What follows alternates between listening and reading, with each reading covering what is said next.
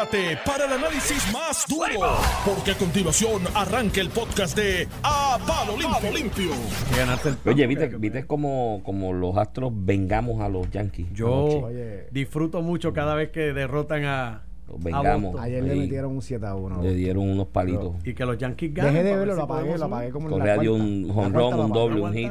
No, no aguanté. Yo no aguanto mucho. Correa de un doble, un home run. un Lo que, me, lo que me afecta de los Astros es que los últimos cinco juegos le han ganado cuatro a los Rexos y ha sido como Sí. que una semana. Porque Sí, nosotros tenemos dos series de corrido con Houston. No sé, eso es el No sé, comisionado bueno. Manfred. Eso Ah, es el no comisionado sé, pero qué fanático de los bueno. Yankees. Está- sí, no, El, no. el comisionado que es fanático de los Yankees. Ahí, ahí le estoy escribiendo, pon una seriecita con los Yankees de nuevo. Que, que- No, no, no, balancear. Coming soon, coming soon. Coming soon. Mira, los dejo por ahí. Sé que hay ¿Qué ha varias cosas que Cuéntame. están circulando en el país. ¿Qué es lo más que te impresiona hoy? Digo, aparte del viaje de New Orleans, que te escuché la descarguita. Es que, tú sabes, yo ¿De no- qué es el seminario? ¿Es de la, ¿Quién- quién fue de la con el estancia o algo así? Es del te- no es de la temporada de huracanes. La propuesta es que se van 15 legisladores. Eh, 12 rojos. A examinar, y- a examinar. Pues a preparar. de 12 rojos y ponen tres azules para que nadie moleste. Claro. Claro. Esa los es, ay, bendito. Y resbalan Mira, en la llévate fácil. tres, llévate tres PNP para que los PNP no puedan. Sí, porque puedan Pepe no pueden decir van que... Esto es una actividad del National Hurricane Center Que la van a en hacer New en- Orleans. Fenómeno, yo entiendo. Pues, y para que los legisladores se empapen de sus precintos sobre los preparativos de esta temporada de Las, legi- huracanes. las legislaciones. de legislación. se, van toda una semana Pero al final de la sesión. Porque, regresan estamos- el 18 de junio a trabajar, la sesión termina el día 30 y los proyectos tienen hasta el 25 para aprobarlo. Se aumentaron las dietas de viaje que de- estaban estipuladas desde el 2013 de 30 a 50 dólares para que se los reembolsen y demás. ¿Y, cuánto entonces- es ahora? Ah, Más 50 dólares. 50. De 30 que De eran. 30 dólares. 50. Sí, los 50. pagos de Uber, de metro. Y entonces, Pero, esa no la veo eh, tan la mal. pregunta que yo le hago a Ángel, ¿y no me pueden hacer por Zoom? Por La ejemplo. participación. pero no se pasa tan bien. Y en New Orleans, en New Orleans se pasa bien. Y si los Se 15 come saben bien. inglés, pues para verdad, para que puedan. No, presencial, y pues, pues, ahí los dejamos. Mira, pero... a lo mejor por eso es que tienen que ir allí, pero por si tienen que hacer preguntas. pregunta, pregunta seria. Eh, ¿Qué tú legislas sobre los huracanes? ¿Tú pasas una ley para que el huracán no pase por este lado y pase por el otro? Bueno, a- a- que se hizo, Eh, vale, pero hay unas piezas legislativas, facultades que le das al gobernador, por ejemplo, Si para. tú declaras estado de emergencia, mira, el gobernador declara estado Pero de no, emergencia. pero no hay que ir a New Orleans para eso. No hay que ellos no controlan las fechas ni los lugares de las actividades, porque yo lo que dije, mira, háganlo en julio, que están libres, y todavía estamos dentro del Yo creo que Pero, o sea, yo creo que ellos se merecen un descanso porque han, han, han trabajado y han producido en este en este en este Además que la- la producción legislativa ha sido tanta Que que, la se Cámara en- merecen un descanso. Que la Cámara en especial ha aprobado tanto y tanto. no, no, por eso, eso, eso es una cantidad de medidas legislativas de progreso para el país. Sabes que no se ha atendido ¿sabes? ninguna medida legislativa del Ejecutivo. Eh, Y, y las de las delegaciones tampoco, ¿sabes? y en el Senado. Pero a lo mejor en New Orleans. Y en el Senado, se inspiran. sí, mi, mi- mi- mi conteo, no sé cuál es el tuyo, hay como más de 50 todavía nombramientos y designaciones Ah, no, todavía que no las han atendido. 50 sí, sí. nombramientos. y 50, ¿verdad, designaciones, mano? 50. Pero, pero a lo mejor en New. Orleans ellos van allá a ver la Asamblea Legislativa de allá que funciona y a lo mejor vienen para acá y Me cambian. voy. Adiós, cógelo suave. Por eso yo cada día más me convenzo de que debemos volver a la figura del legislador ciudadano, que cada quien haga su trabajo, oficio o Sí. negocio, vaya por allí en la tarde, de vez en cuando en la noche para legislar o aprobar o votar por las medidas que sean necesarias o discutirlas y que se le dé una dieta conforme a la distancia y tiempo y gastos que necesite para desempeñar Yo tengo, esa encomienda ciudadana. tengo ahí mi, mi- mis sentimientos encontrados, Iván. No. Eh, obviamente tú lo, lo que quieres evitar es que termine la legislatura pues personas en- del sector privado con intereses particulares. Este, Pues, pues, tú eh, le, metes, le, metes legislando. garras, le metes garras al código de ética de la Cámara, la pero si lo hacen ellos mismos, que es el- el- la primera crítica que uno tiene, es como Pues si yo los, creo que- jefes de agen- los jefes de agencia se regulan por la ley de ética del Yo gobierno. creo, yo creo que ese es uno de los temas que debemos llegar a un consenso a nivel de sociedad y que el gente de distintos grupos entendido en la materia y que tengan experiencia en este proceso de accountability y procesos éticos legislen, o sea, establezcan unas guías y se las den. y en la "Esta medida, es la-". mira, los jefes de agencia y todo, Esto es un buen tema para cogerlo al margen de los partidos. al parte de los partidos. no lo van a hacer, al y, margen y- de los partidos. y ahí voy, es una crítica a los dos partidos. El, el, el código de ética que le aplica a los jefes de agencia, el- la famosa ley 1 del 2012, según enmendada al código anticorrupción, le aplica a todos los jefes de agencia, a todos los empleados de la rama ejecutiva, a todos los empleados de la rama ejecutiva le aplica esta, esta ley. Y tiene una guía porque se hizo desde, la, el, ¿verdad? desde el legislativo para aplicarla a todos los empleados del Ejecutivo. Las normas de éticas del legislativo las hacen ellos mismos. Ellos mismos y no la aplican Eh, las de. Mira, las por que darte un ejemplo. Eh, el, el Ejecutivo tiene prohibido contratar un, un familiar dentro de unos criterios en su oficina. eh. ¿verdad? De nombrar en su agencia a un familiar. Eso lo que quiere evitar es el favoritismo, el nepotismo, salvo contadas excepciones que tienes que ir a la oficina de ética, eso no se permite en el Ejecutivo. En el Legislativo, ¿tú sabes cuál es la regla? Puedes hacer, eso está mal, pero puedes hacerlo una vez. Una vez. Esa es una la gratis. regla. Tiene Tiene una, una pero gratis. mírate, el, el reglamento dice, mira, yo sé que eso está mal, te voy a pasar una. Porque Sí. yo mismo lo hace. Entonces, eh, tú tienes Dalmao, que siempre ha tenido su hermana, y o- incluso legisladores del PNP que han tenido Todo, hijos, todo. esposos. Este, y, y pues llega un punto que si tú haces ese reglamento, pues es un poquito complicado. Entonces, a mí, eso mezclado con que va a ser una persona que va a trabajar en la empresa privada, pues trae unos riesgos que uno tiene que mirar, Iván, porque tú no quieres que de momento que un que- poder económico te mande tres, cuatro legisladores mientras le paga a ese legislador este su salario. No, no, pero Y al mismo tiempo legislando cosas punto- que directa punto- o indirectamente le puede beneficiar. Porque Mi- donde tú tiras la raya de que no, que esto es conflicto de interés o no. Lo que la- diga, A la larga, esa preocupación que tú planteas, Ramón, no, no estamos exentas de ellas en el modelo actual. Porque hay gente que llega allí auspiciado por una gente que le recogió unos chavitos Sí, y una sí. purradita de chavo. Y, pero no es tu, no es tu cheque quincenal. Igual hay personas que la esposa, el hijo, se los puede contratar el sector, pero, Sí, pero sería permitir agravar ese no problema estamos- que siempre está presente. No estamos exentos. Aquí yo sé que se aprobó esta legislación del legislador a tiempo completo con la preocupación de lo que ocurrió allá para los 80, ¿no? Que esto, y, donde más se matizaba, ¿tú sabes dónde era? En la rama judicial. Del senador que era presidente de la comisión de nombramientos del Senado, era el que pasaba juicio sobre los nombramientos de los jueces y después postulaba en la sala de ese mismo juez, ¿me entiendes? Y había gente que ponía el grito en el cielo con razón en ese momento y de ahí se empezó a hablar del legislado a tiempo completo.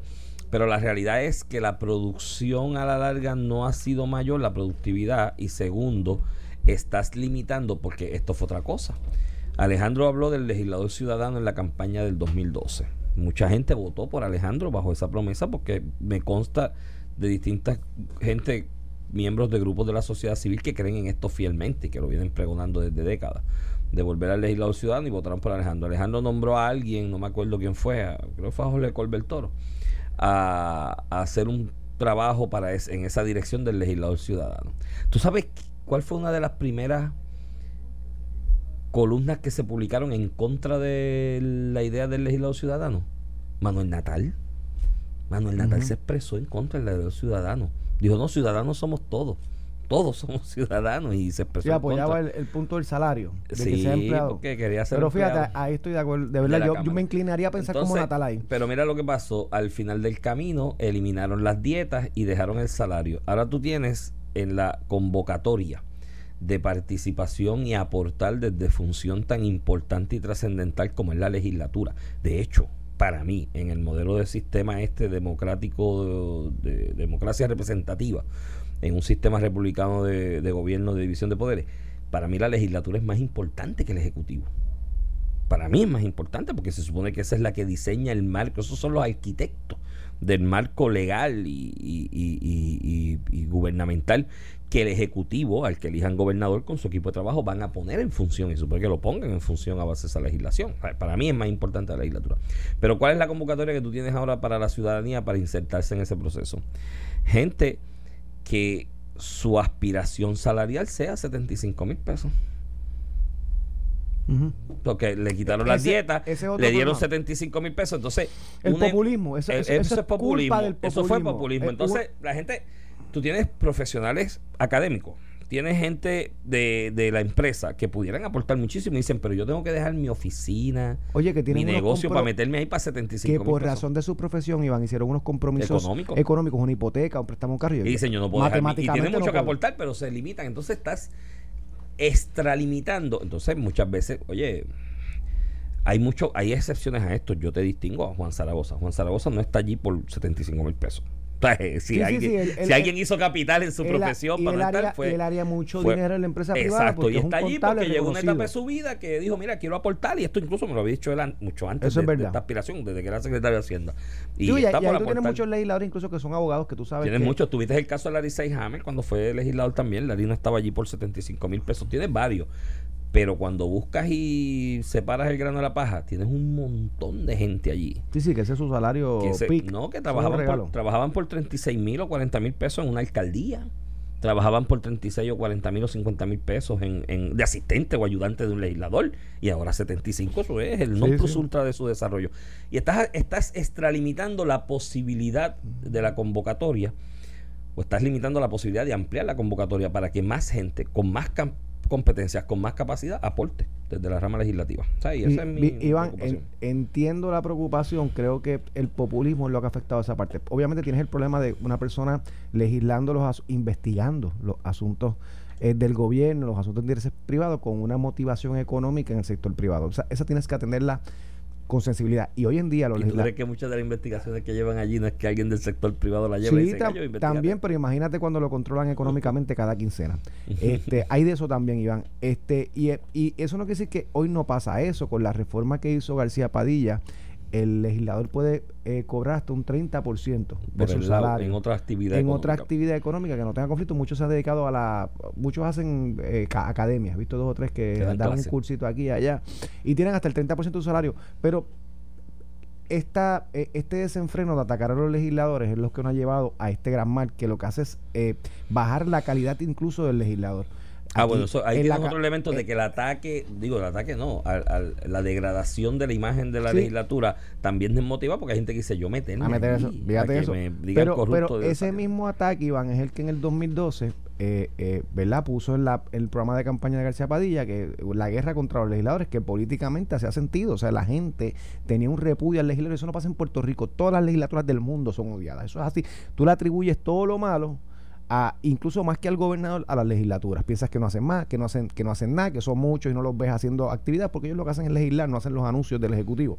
Y en ese sentido, propusiste en una campaña que le vas a bajar los salarios, le vas a eliminar las dietas, le vas a limitar los carros, olvídate, le vas a prohibir hasta respirar. Y esa fue la primera gran pelea de Alejandro García Padilla, que yo digo que es el detonante de su rompimiento con la Asamblea Legislativa y que se haya quedado sin fuerza, eh, eh, sin delegación mayoritaria en Cámara y Senado. Fue esa. Él empezó, no, él empezó con esa pelea. Batia, Batia le De- tiró las rayas rápido con eso y se Después distanció. vino el domino effect con otras cosas, pero el primero empezando fue cuando él dijo, no, aquí le voy a eliminar las dietas, creo- lo otro. sí, pero- Entonces, un legislador, mira lo que ha pasado ahora. Tú le eliminaste la dieta al legislador. La dieta era lo que te daban por Sí, por ir a, la vista y a, hacer tu aportación. Ahora tú ves vista allí vacía, con un legislador. Vacía con un legislador y se turnean. Mira, acuérdate que te toca llegar a las 11, que yo me voy. Y Entonces, pues no, no lograste ningún propósito. Bajaste el Ujú. salario a un salario que no atrae a personas profesionales, unas personas que tengan, eh, eh, o no profesionales, que tienen éxito en el empresarismo. O, o, y bajaste la empleo. motivación de trabajar activamente porque no Y, tienes un y- y- incentivo. y ahí- y ahí llegamos. Cuando tal vez tú lo recoges atendiendo el problema salarial, incentivando a que más personas eh, eh, eh, eh, quieran pertenecer, sin necesariamente darle gabela a personas en el sector eh, eh, privado que sean las que corran, porque la Asamblea Legislativa no les va a pagar, porque eso trae otro elemento adicional.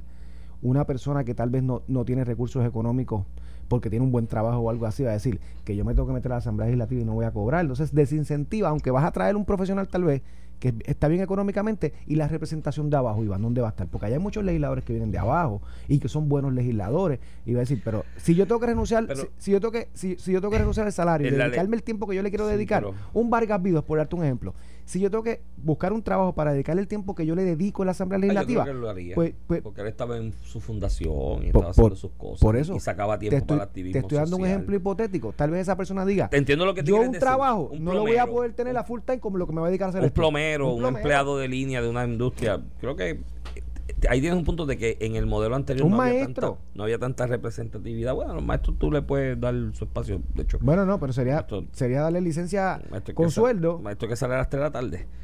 O sea, Sí, pero, si pero es más, puede- es hay- hay uno- se- entiendo papá, que puede haber unos ma- sectores. ma- mami fue Ahora, maestra muchos años y no sale a las 3 de la tarde. Pero hay- estaba hay hasta largas horas bregando con los. hay, hay, hay unas áreas. Sí, pero también en eso, eh, la cuestión también en esta idea del legislador ciudadano es que tú no necesitas allí todos los días a ese legislador. Sí, sí. Tú tienes unos staffers que te hacen investigación. otro. Tú vas el día que hay debate, ¿no? Eh, que tú quieres sentir y que te escuchen lo que tienes que decir sobre la medida y votaciones, ¿no? Oye, hay estados de Estados Unidos que están con modelos de legislación ciudadano, Sí, sí, tiempo parcial, una sola sesión y están funcionando. De hecho, creo que un, un por ciento significativo de la, de- no me acuerdo el nombre el número ahora, yo lo puse una columna, me investigué hace un tiempo, pero no me acuerdo. Sobre lo que señalaste ahorita de que pues, depender de la quincena de ese, de ese sector económico, lo- quizás eso es mejor, Ramón, porque yo sé que este, su cheque viene de este sector, todas las quincenas, y voy a estar más pendiente de qué es lo que va a hacer con ese sector. Ahora no, ahora, el- ahora los chavos le pueden llegar en cajita de zapatos por debajo de la mesa y en sobre. Siempre le y- puede llegar en y cajita en de tumbacoco. Siempre va a poder llegar en Siempre va a haber ovejas negras. Pero nada, yo, yo estoy analizando. Yo creo que yo voy a empezar a esa pelea desde la sociedad civil. Este, Mira, volvamos al legislador ciudadano. Alejandro no pudo hacer la reforma que prometió porque lo- su delegación se le opuso. Y tú te acuerdas cuando los Fortuño hizo aquel referéndum para eh, reducir el tamaño de los dos cuerpos legislativos. Sí, con el de la fianza, que Y lo enyuntó con el de la fianza. Ajá, y, lo, y lo perdió. Y yo estuve y yo estuve en Fortaleza, gracias a legal para aquel tiempo.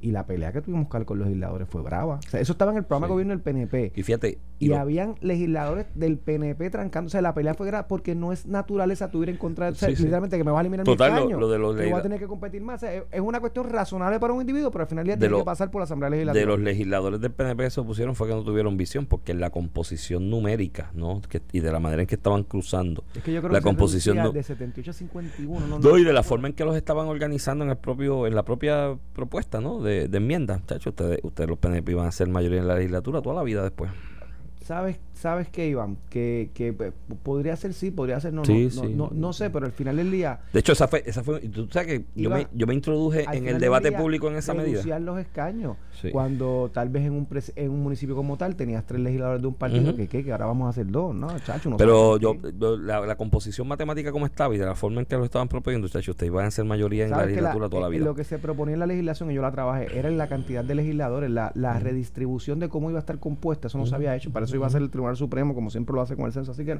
no necesariamente lo que tú dices iba, iba a romper así, pero aunque ese fuera el efecto, eh, no creo que sea la razón, porque el, el legislador lo que decía es que, ¿qué? que yo tengo dos escaños ahora y ya va a haber uno el, el año que viene, ¿no? bueno, Sí. y fue difícil, se aprobó. yo creo y que la democráticamente tú, se tú rechazó. sabes tú sabes quiénes pueden mover la idea del legislador ciudadano porque en el poder que tienen la junta le sigues achicando presupuesto y le sigas acercando presupuesto Bueno, pero hasta que a, a- a- a eso van a hacerlo irrelevante. Pero y cuando tú ves los gastos que se dan. Oye, pero la, ¿tuviste la la- la- el, el- el escrito del, del Procurador General que dijo que la legislatura de Puerto Rico tenía la facultad de acomodar su Está- presupuesto está y hablando su... la Junta, está hablando la Junta. dijo la legislatura de Puerto Rico y yo, pero, pero cara. espérate, espérate, este, este procurador, esta procuradora general, se leyó promesa y sabe que existe una Oye, junta. Alguien le, alguien le pasó una nota y le dijo, mira, en Puerto Rico tenemos una junta que... El caso de Aurelius en el 2020 no tiene que ir tan tarde. Eh, el promesa era en el 2016. El caso de Aurelius en el 2020 dice que, que el Congreso puede nombrar una junta que bregue con todos los, con, con todos los presupuestarios en Puerto Rico. Entonces, con la- nombrado. con- va- va- el escrito de la procuradora, que es la administración Biden, con la cara de lechuga, que ellos le dicen al Supremo, mira, pero si es que Puerto Rico puede bregar con su cuestión contributaria, ellos allí solitos, allí con su asamblea legislativa, mire, compay, el Congreso por una legislación que dice que ni eso podemos, ¿de qué te está hablando? Ay, Dios mío. Pero nada, cojan demócrata, cojan demócrata. Pues nada, ahí tenemos lo de, ya hicimos la Asamblea Legislativa, creo que hay que, hay que, hay que repensar eso, hay que buscar alternativas porque la verdad es que la calidad del legislador últimamente, cuando uno lo compara, tú lees esos debates de la legislatura de los 50, los 60, a mi María, una joya, mi hermano, de lo- debate. Tú sabes lo que a mí me gusta. Y leer? ahora tú dirás allí. la, la- los diarios de la sesión constituyente. O sea, cuando vas a estudiar una disposición sí. constitucional, voy a los diarios. Sí, son, sí. son cuatro tomos que recogen los debates. Eh, eh, Muñoz, Ferrer, o sea, fíjate, No, los no, Polanco, o sea, eh, los delegados de aquel momento debatiendo las cláusulas, porque esto no, cuando había una enmienda, y esos debates son maravillosos. O sea, una calidad, No, y los eh, ves, y, intelecto. y los ves, los ves en. De hecho, ahora que estamos hablando de tiempos mejores. Siempre los tiempos de atrás, son- yo creo que eso es un cliché también, pero sí, no, pero no, pero, pero había una calidad de legislador que más hoy cumple años nuestra amiga y talento de aquí de noti bueno, no talento, la mujer noticia. La mujer noticia Carmen Jové cumpleaños hoy, felicidades a ella a través de estas ondas y dentro de los memorabilia de, de su- lo que ha sido su vida y su trayectoria profesional, eh, hay una foto ahí que vi esta mañana de ella presentando El- aquel famoso pacto Colbert Colbert Viera. Viera, Viera, ¿no? Donde se empató prácticamente la, la cámara y Severo Colbert, un gran debatiente también y un gran Papá tribuno. Colbert que nosotros conocemos acá. y un gran tribuno, este Juan Ángel Viera Martínez, llegaron a un acuerdo de que uno presidía el cuerpo entonces dos años, años. y el otro dos años. Eh, y quien presentó el acuerdo fue, públicamente, fue Carmen, Jové. Carmen, Carmen, Carmen. El mejor está en todas las esquinas de la historia de este país. Luego Maravilla, una posición trascendental y una exposición de... Carmen ha estado en todas, mano. Y, te quiero dar que- un punto, Carmen. Yo como secretario de Asuntos Públicos, yo iba a todos los medios, a todos los periodistas. Yo reconocí a Carmen porque Carmen, con mucho respeto y, y, y cu- ecuanimidad, ¿verdad? Profundidad, te sacaba preguntas que na- te sacaba contestaciones que nadie me podía sacar porque cuando un periodista viene fuerte o agresivo, tú le miras las preguntas fáciles por- porque Sí, refleja. porque lees, lees por donde Sí, viene con el no, y vienen tan agresivos que la- el cuestionamiento es, pero ¿cuál es tu interés? Tú sabes, personal y quedan mal. Pero con Carmen era dificilísimo ir a una entrevista porque ella con su suavidad, su elegancia. Y no solamente, yo, yo escuchaba preguntas, eh, entrevistas de PNP populares, de quien fuera, y Carmen es una persona que respeta a todo el mundo. Y le termina sacando contestaciones que no otras personas le pueden sacar, porque ¿cómo tú te pones a pelear con Carmen? Cuando con su elegancia eh, eh, tradicional eh, impide que tú le vires el debate o polinices una pregunta. Y eso pues... Y tiene mucha memoria histórica, maestra. tiene una gran memoria y, y ha sido pieza esencial en muchos eventos históricos del país. Y tú no le puedes meter embustes en una entrevista porque te los lee al saque. Cuando te, cuando te ve que estás culipandeando, te los va a sacar al saque. Y si te contradice, se acuerda. Porque si te entrevista tres, cuatro años, cinco años atrás y le dice una cosa y luego cambias de posición, te lo acuerda. Que, oye, pero tú me habías dicho de esta otra. en Carmen es aquel Carmen. momento. Felices 45, Carmen. se te Yo quiero mucho. llegar así de joven y guapo. Nada, no, lo, no, lo- no lo fuiste a los 10 años, 12 años. va a ser todo. Mira. Estás escuchando el podcast de A Palo Limpio de Noti1630. De regreso aquí a Palo Limpio, edición de hoy, miércoles 9 de junio del 2021. Este es Iván Rivera quien te habla. Acompaño, como todas las mañanas, al licenciado Ramón Rosario Cortés. Mira, Cuéntame, eh. Proyecto Dignidad radicó un recurso legal para impugnar la elección de Ricardo Rosselló. Está brutal. Venga pero no entiendo por qué Ricardo es- es tarjeta de Proyecto Dignidad. Pues yo, mira, yo, yo, yo he analizado esto al punto, yo no soy psicólogo ni estudié psicología ni nada por el estilo, pero, pero he bregado, he bregado con muchos seres humanos. Este, y yo, eh, haciendo el análisis psicológico, eh, Nelson Rosario ha encontrado el tema donde la prensa lo atiende, le da público sus cinco minutos de fama. Este, te, te lo juro, Iván, que he pensado que saca Proyecto Dignidad atacando al sector más conservador del PNP, más Por- hardcore del PNP, exacto. que es el sector que ellos quieren políticamente atraer con cosas estúpidas, Iván, porque al final del día, ponlo por ahí, lo dije cuando dijo que hizo la, el- el- la solicitud de voto ausente de la casa de Guaynabo que él vendió. Dije que era mentira y en efecto fue mentira. Nelson Rosario mintió a todos los medios, por escrito, por voz, por todos los medios posibles, mintió. Nunca ha reconocido que mintió. Ahora pues trajo lo nuevo de que como él para sacar la licencia se registró ya como elector, que nunca ha ejercido su voto electoral allá, pues no puede ser elector en Puerto Rico, que es un disparate jurídico al punto electoral, que sabe un poquito electoral, sabe que un elector puede ser elector registrado en Florida porque saca su licencia o porque se registró con un elector con intención de votar y dos o tres meses después puede cambiar su domicilio Sí, electoral a Puerto Rico con dos ejercicios que hizo. Porque Él el se registró domicilio en es una enero cuestión sugestiva. subjetiva y movible. Ujú. Eh, Ricardo Rocío solicitó su licencia en enero, en febrero solicitó voto ausente para votar en marzo 10 en la elección de los de, de- para llenar la vacante de Nelson Alonso que salió Che Pérez electo por representante de acumulación del PNP. En, en- Ya hizo un acto en febrero hizo de domiciliarse aquí. pidió el voto ausente. La comisión compuesta por Nelson Rosario se lo aprueba y le cuentan su voto. Y ahí no hubo nada. ¿Cuál es la diferencia con el segundo voto ausente que solicita? Que a su vez sale candidato elegido por la, Por por, por- por la nominación directa. Y de momento, pues, él cogió este nicho porque hay un sector que yo lo reconozco, no sé si mayoritario, tal vez mayoritario del pueblo de Puerto Rico, que tienen un repudio a la figura de Ricardo Rosselló. Y él se ha convertido el que le da la esperanza a la gente de derrotar la democracia. Un pueblo escogió democráticamente a Ricardo Rosselló, eso le molesta a mucha gente y esta persona puede ser que con sus acciones eh, borre eso que pasó en la democracia que a mí no me gusta. Eso es todo. Y Nelson Rosario ha sido el tonto útil eh, eh, de que es la persona que coge los cinco minutos de fama y pone cuanto disparate hay en el tribunal, como este disparate, y como dije que mintió aquello y, y se reafirmó, te digo ahora, no tiene base legal. este, para tú impugnar una elección de Ricardo Rosselló cuando el hombre Yo- te dice que está domiciliado en Puerto Rico y que es elector de Puerto Rico, punto. Sí, es bien, ese- eso es bien cuesta arriba lo que está planteando el amigo Nelson Rosario. A quien respeto y distingo, ¿no? Yo, yo siempre. y yo te tengo que decir él que yo- estuvo aquí en el mediodía en Noti1. los Yo sábados, solía- y lo escuchaba todos los sábados que yo, Yo podía. solía, y, y litigué caso junto a él, lo reconocí una persona será. Te tengo que decir, Iván, que eso. por más que miro lo que está pasando en este caso particular, y tengo que cuestionarme mi, mi Yo criterio creo que sobre alguien le está dando, punto. yo creo que alguien le está dando bullets para que tire para adelante. Yo Alguien creo que no se atreve se lo está se ha dando atrevido a hacer, no te, te lo voy a decir directo, Iván, se ha atrevido a ser el tonto útil del Partido Popular en este Yo asunto particular. No sé quién, pero yo creo que le están dando bullet. Y mi consejo a Nelson, a quien vuelvo y te repito, distingo, respeto. De hecho, yo me, me disfruté mucho los debates de. Un par de debates que se hicieron en un par de meses, en un par de medios. Para la alcaldía de San Para la Juan. alcaldía de San Juan, donde él era candidato a alcalde de Presto y me disfruté mucho con la honestidad y la verticalidad que él hablaba. O sea, él hablaba, no hablaba como candidato, hablaba como, como, como un ciudadano a pie, lo que piensa de distintas cosas y daba opiniones de esas que tú dices que son eh, mm, no populares, ¿no? Y las zumbaba y sin ningún tipo de... Y yo decía, me, me gusta eso. Porque Oye, todo el mundo, en la de ser candidato, todo el mundo es la paz mundial como los mises, ¿no? En los debates es como ¿Cu- que... ¿Cuánto sacó en esa elección? Yo no sé, muy poco. Punto pero, bicicleta. O sea, no fue un reflejo del proyecto de dignidad su no, elección. No, no, no, no, su elección no fue un reflejo. eh, de lo que hizo Proyecto de Dignidad en otras vacantes, claro, en otras pasa es que candidaturas. el- la cantidad de votos que se costó entre la candidatura de Manuel Natal, slash Yulín y Miguel Romero fue amplia, fue bien grande. Eh, pero yo siempre lo he distinguido y mi consejo a Nelson es, mira, uno, uno sabe escoger sus batallas. Hay batallas que uno no la no las escoge porque no tiene manera de ganarlas. Mira, hablando de batallas, Perú yo creo que ya se decidió la cosa.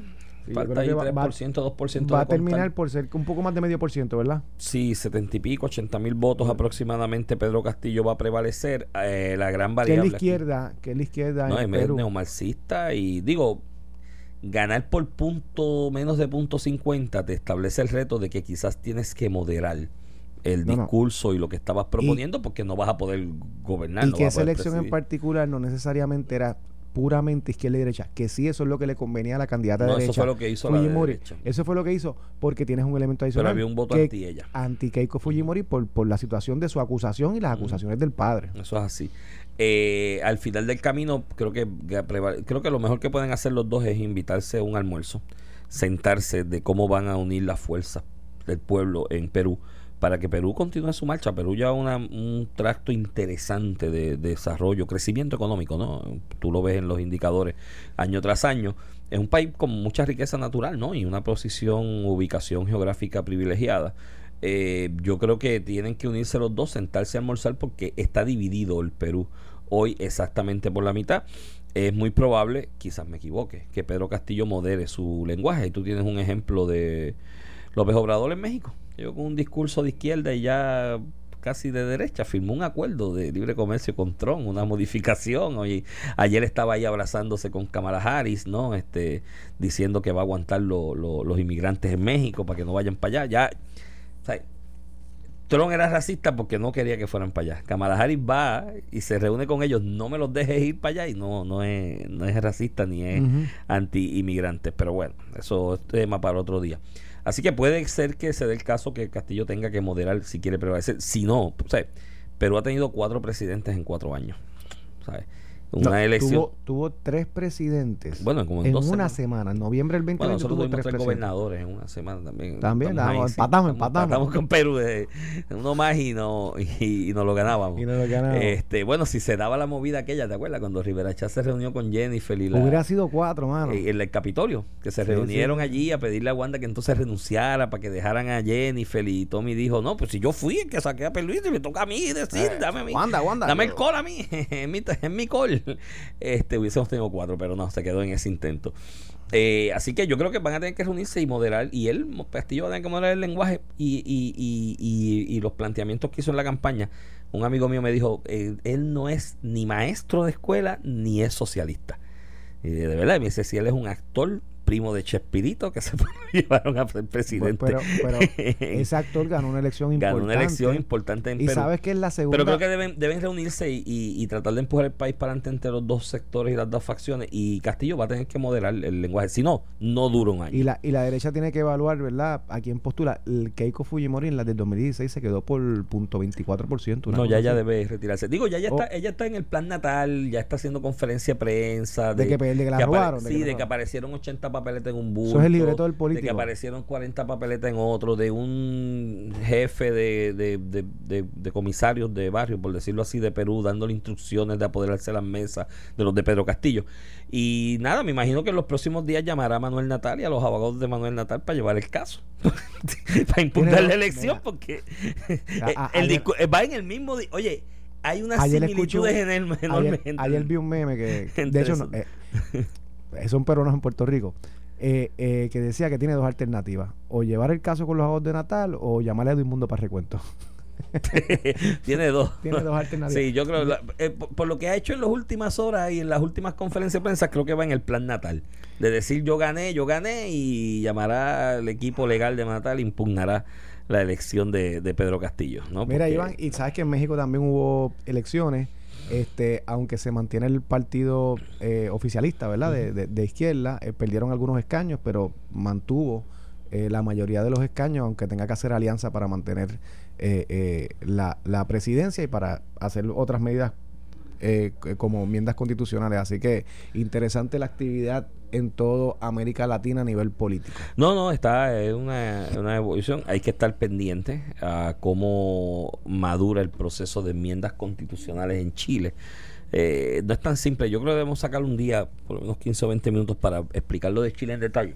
Porque mucha gente piensa que con la elección de delegados para la constituyente, eh, que pues lo, lo dominó la izquierda ampliamente, ¿no? Eh, como 66%, 68% de, lo- de los asientos, pues que ya pues la izquierda va a venir a erigir y a diseñar una, una, una constitución puramente de izquierda. No es tan así. La propia em- constitución que se dejó en la transición del gobierno de Pinochet da unas guías y pone unos cortapisas hasta dónde se puede llegar en cambios y enmiendas y áreas que no se pueden enmendar eh, espe- específicamente. Así que eh, está interesante, está interesante lo que está pasando en toda Latinoamérica y no estamos nosotros exentos de esas peleas aquí en Puerto Rico. Todos los días habrá una distinta. Muy bien, Iván, con eso Bueno, los dejamos Alex hoy, está por ahí como escuchamos mañana invitado. y dejamos a Alex. Escuchamos mañana. Esto fue el podcast de A, Palo Limpio de Noti1630. Dale play a tu podcast favorito a través de Apple Podcasts, Spotify, Google Podcasts, Stitcher y notiuno.com.